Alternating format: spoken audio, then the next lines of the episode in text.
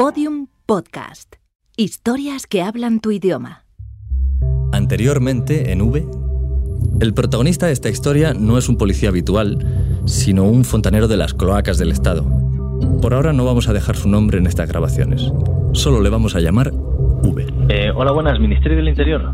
Sí, dígame. Eh, lo que quiero es que me pasen el historial de este funcionario desde que empezó a ejercer como policía. Pues le voy a facilitar el correo de prensa del Ministerio y tiene que hacer la petición por ese medio. Tiene mucho poder y que tiene una red de empresas que ha puesto al servicio del Estado. Su nombre ha aparecido ligado directa o indirectamente a algunos de los casos más sonados que han ocurrido en nuestra democracia. En 1983, V deja la policía y pide una excedencia para fundar una agencia de detectives. Cuando regresa a Madrid después de seis años, el inspector ya no es un tipo idealista, sino alguien más cínico. Alguien que parece haber aceptado que el sistema es corrupto y que solo se puede navegar en él si uno abandona las causas y persigue sus propios intereses. Lo que viene ahora es una historia de película, una un poco mala, bastante inverosímil, de drogas, hippies, juicios, detectives y extraterrestres que caen del cielo. Una historia de otra galaxia que ocurrió en Madrid en los años 80.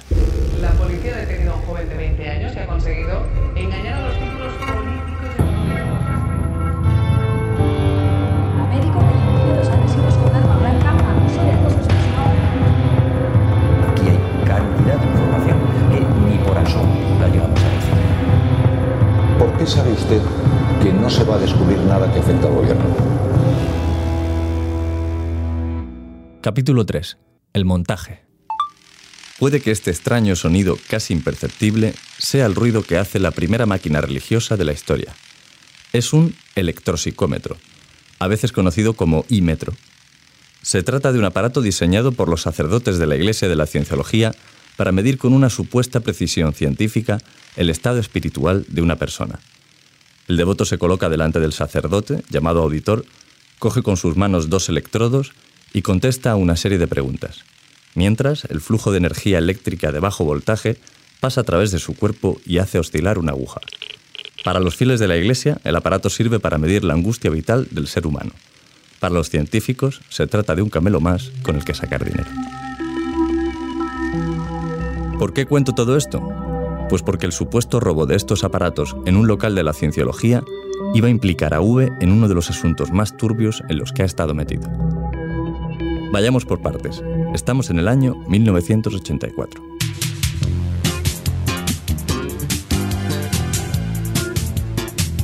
España empieza a despertar de los años en blanco y negro. En Madrid son los años de la movida, lo contracultural y lo underground. Y también de un cierto descontrol, sobre todo con las drogas duras. Suele decirse eso de si recuerdas la movida es que no estuviste en ella, la heroína se llevaba por delante a muchos jóvenes. Estaba tan presente en las calles que hizo surgir hasta un nuevo género de anuncios en televisión, las campañas contra la droga. Tengo algo para ti. No, ¿Quieres probar? no, gracias. Tú eres mi hombre. ¿Compras? No, paso. Si alguien te ofrece droga, no hace falta que busques muchas excusas. Simplemente di. No. Y esta otra campaña de la época con los Ronaldos, los rebeldes y compañía y el lema más ochentero, engánchate a la vida. La música española se alineaba por la droga con este tema. Hola, ¿qué hay? No sé si me vas a hacer caso porque a lo mejor no soy nadie para decirte nada, pero creo que la heroína no sirve para nada. Así que, bueno, enganchate a la vida. Uno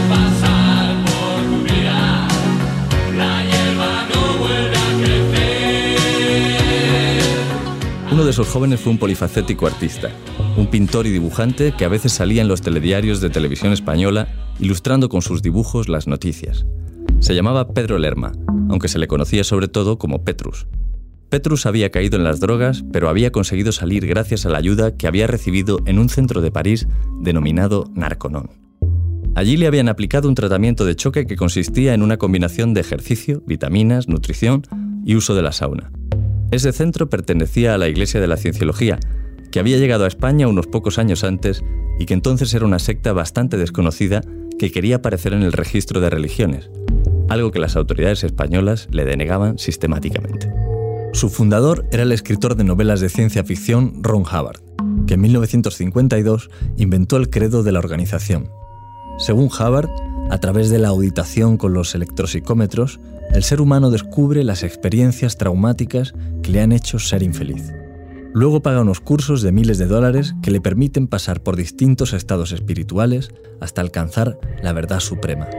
Solo después de pasar por todas las fases se revela el secreto de la cienciología, a saber, que el ser humano es inmortal y que llegó a la Tierra hace millones de años en naves espaciales liderados por un extraterrestre llamado Shinu, que los dejó en torno a los volcanes de Hawái y las Islas Canarias, y que luego detonó sobre ellos un montón de bombas de hidrógeno. En fin, aquí Ron Hubbard hablando desde otra galaxia.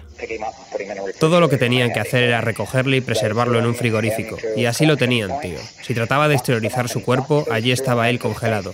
Y los soltaron en los puntos de recogida, metiéndolos en cajas y lanzándolos desde aeronaves espaciales, que eran copias exactas del modelo DC-8. El avión DC-8 es la copia exacta del avión espacial de aquel tiempo. Y sin ninguna diferencia, excepto que el DC-8 tenía ventiladores y hélices, mientras que el avión espacial no. Tras el éxito del tratamiento, Petrus funda en España en 1982 un centro idéntico y le pone el mismo nombre, Narconon. Por entonces Petrus no sabía que el lugar en el que se había desintoxicado en París pertenecía a una secta multinacional con intereses lucrativos en la que se llegaban a pagar grandes cantidades por los tratamientos y los cursos que se impartían. Petrus decide usar los mismos métodos, sauna, vitaminas, cursos y también los electropsicómetros, aunque para él no tenían un sentido religioso. Petrus no me puede contar toda esta historia. Falleció de cáncer en 2013. Sí he podido hablar con dos de sus hijas, Nuria y Alicia. Y su estilo de vida también muy bohemio, con muchos amigos, muchas amigas y preocupándose de la gente. Yo le recuerdo así. ¿Esos problemas que tuvo con las drogas os los, os los contó, vosotros los conocíais o los, los eh, averiguasteis más tarde? ¿Cómo era un poco esa relación? Pues es que mis padres se separaron cuando éramos muy pequeñas. Eh, Alicia ni siquiera había nacido. fue ahí cuando estaba mi madre embarazada.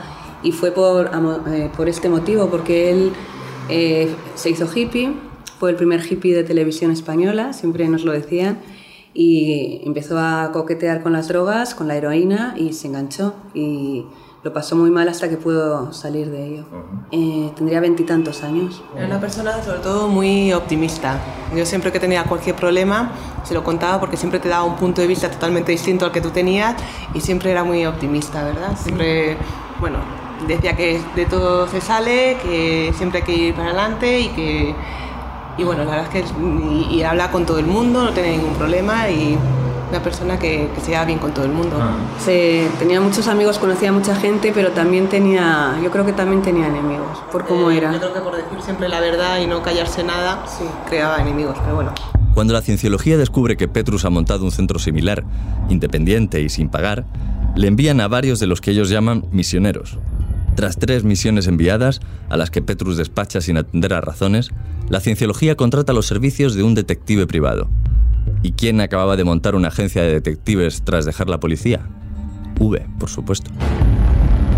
Recordemos que habíamos dejado a nuestro protagonista en sus tiempos en el sindicato conservador de policía, el SPP. Las tensiones por el poder entre los miembros de la organización habían acabado mal. El presidente del SPP, Manuel Novas, había sido detenido por quedarse con dinero de la publicidad de la revista del sindicato, aunque luego fue absuelto.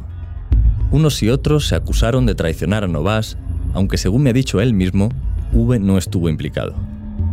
Quien sí parece que tuvo algo que ver en todo esto fue el famoso Rodríguez Menéndez, que por entonces era abogado del sindicato. He ido a verle a su despacho, pero Rodríguez Menéndez no ha querido decirme nada. Hubo otra época en la que no paraba de hablar. Yo quería también, no, no haciendo, no, no- ayudándome nadie a, a poner el dinero, remitirle a la señora Belén Esteban un, un cortacuernos para que se, se los pueda cortar los cuernos que tiene como Usted ha preguntado ya dos veces. No la voy a contestar a ninguno. Mire usted, yo no le voy a contestar a nada, no voy a contestar nada más a lo que se ha convocado la rueda de prensa. Está, está con, con una pan- con una cara de cocainómana de cuidado. La verdad que es un monstruo, ¿eh? Sácame una tía buena que esté, que esté apetecible, pero no me saques esto que me... Tras aquel escándalo, V pierde poder en el sindicato. Es entonces cuando decide solicitar una excedencia y marcharse de la policía. Lo hace en 1983. Pasa un periodo formándose en Estados Unidos como analista de información y pronto se convierte en un especialista en temas de fraudes a los seguros, incendios intencionados y asuntos de marcas y patentes. Inicia así una actividad totalmente privada, aunque de vez en cuando le llaman sus antiguos compañeros de la policía. Según una fuente del gremio, la poli le pide a V que haga aquellas cosas que la poli no puede hacer. La primera de las empresas que monta V es RV Consultores. Allí es donde se dirigen los abogados del bufete Gómez Acebo, que han sido contratados por la cienciología en España. Lo primero que se les ocurre es comenzar una operación para desacreditar a Petrus. V infiltra en Narconón a un cuñado suyo apodado El Pitrancas, quien con el nombre clave de Giro realiza una labor de difamación entre los toxicómanos que se rehabilitan en el centro. Pero esto tampoco da el resultado esperado. La cienciología quiere eliminar a Petrus. Se recurre entonces a un drogadicto llamado Juan Carlos Borrallo, con antecedentes penales por atracos. V le lleva a la comisaría de ventas y allí el drogadicto se autoinculpa de un robo de varios electropsicómetros ocurrido varios años antes y acusa a Petrus de haber sido su cómplice. Así que la policía detiene a Petrus esa misma noche. El juez Vázquez Onrubia, titular del Juzgado 21 de Madrid, le ingresa en prisión con una fianza de 800.000 pesetas. Yo tenía 13 años y Alicia 7. Y no nos lo dijeron. No os lo dijeron. No. Detenido, no sé si fue una o dos noches, no lo sé. Y cuando os enterasteis, eh, llaman mayores, ¿qué es, lo, ¿qué es lo que os contó? Con las personas de cienciología, como él había creado también un centro para desintoxicar, eh, no les había gustado la competencia. Y él había utilizado el nombre de Narconón y no se podía utilizar porque no sé si lo tendrían patentado o, y nada. Él tenía un centro que fue muy bien durante un tiempo. Mucha gente se desenganchó en él porque yo he conocido a personas que le han dado las gracias estando conmigo porque les ayudó a salir de ahí. Él, con él había funcionado ese método y lo utilizó aquí en España. Y ese fue el problema, le cerraron el negocio y ya está, se lo quitaron de en medio. Petrus había sido eliminado. Su historia había pasado totalmente desapercibida. Ni una línea en la prensa. Nada sobre la maniobra organizada por V y la cienciología. Pero entonces ocurre algo inesperado. Aparece un topo, alguien de dentro de la cienciología, un joven arrepentido que tiene información y que se siente estafado por la secta. Este joven acude al juez y le cuenta que todo ha sido un montaje. Esa fuente es vital porque a partir de ahí, el magistrado inicia una investigación mucho más amplia a la secta.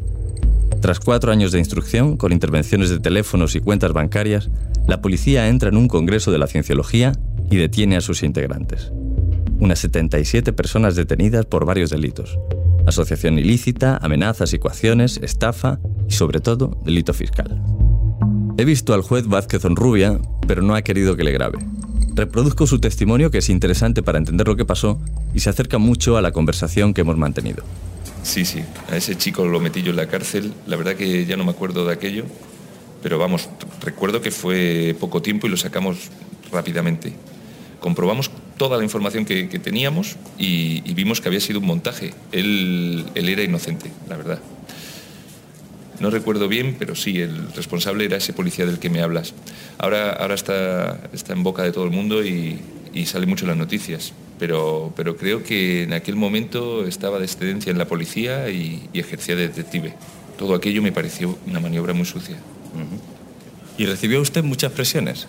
Pues sí, sí, muchísimas. La cienciología pues, se encargó de, enturbiar la investigación todo lo que podía y hizo maniobras, eh, contrató detectives.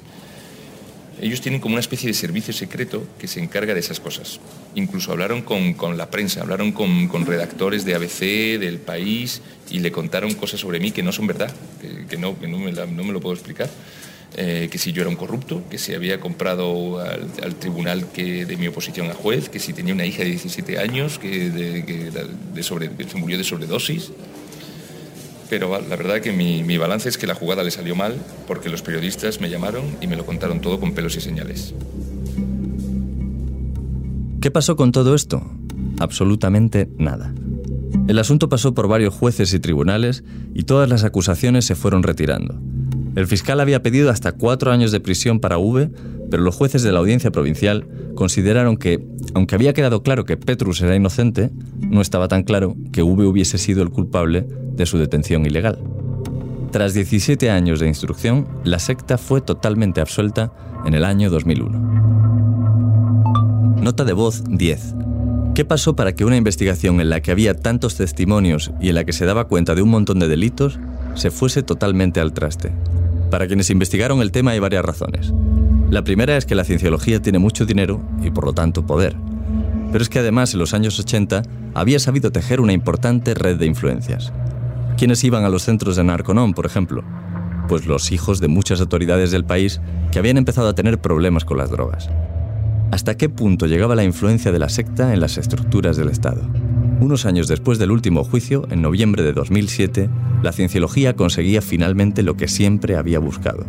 La Audiencia Nacional reconocía su derecho a formar parte del registro de religiones. Vivimos en una era de búsqueda para encontrar soluciones, para encontrarnos a nosotros mismos, para encontrar la verdad. Ahora imagina una era en la que la predicción de la ciencia y la sabiduría de la religión se combinan. Bienvenido a la era de las respuestas. Scientology. Know yourself. Know life.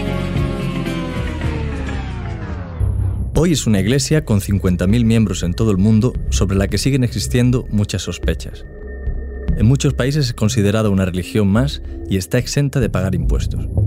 En Estados Unidos, por ejemplo, han dejado sin pagar centenares de millones al fisco. Hace unos años, el documental Going Clear de la HBO reveló muchos de sus secretos. En él salían algunos actores y directores de cine como Paul Haggis y otros miembros que contaban algunas de las atrocidades a las que les había sometido la organización.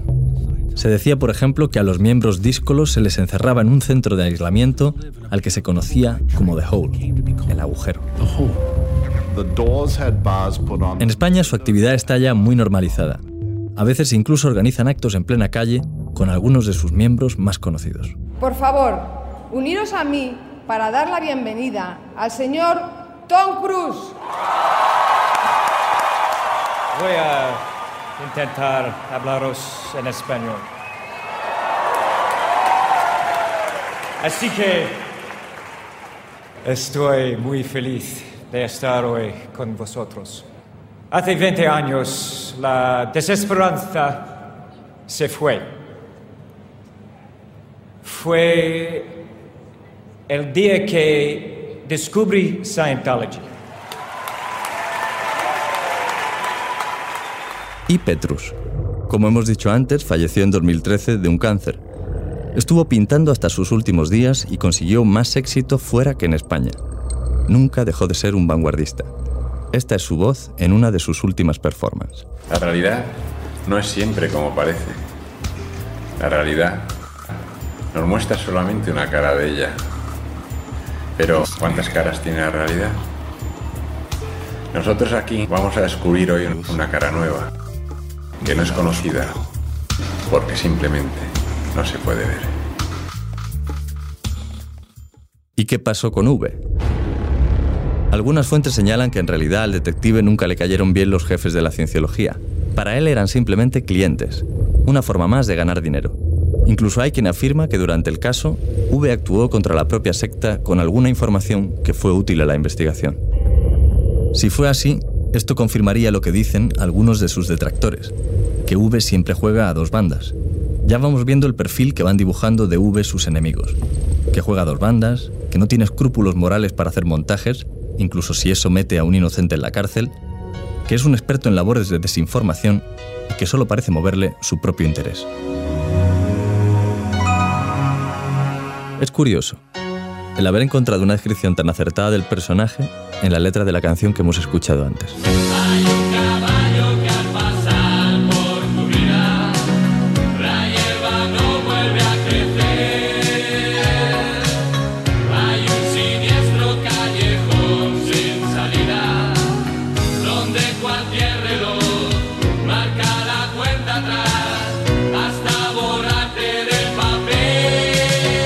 Supuso a V este caso una losa que iba a arrastrar para siempre?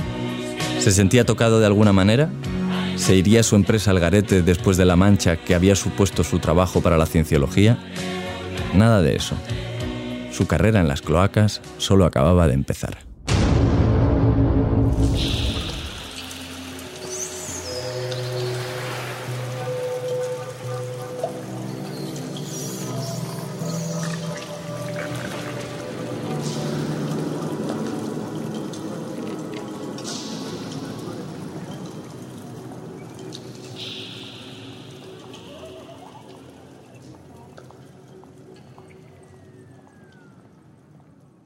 Todos los episodios y contenidos adicionales en podiumpodcast.com.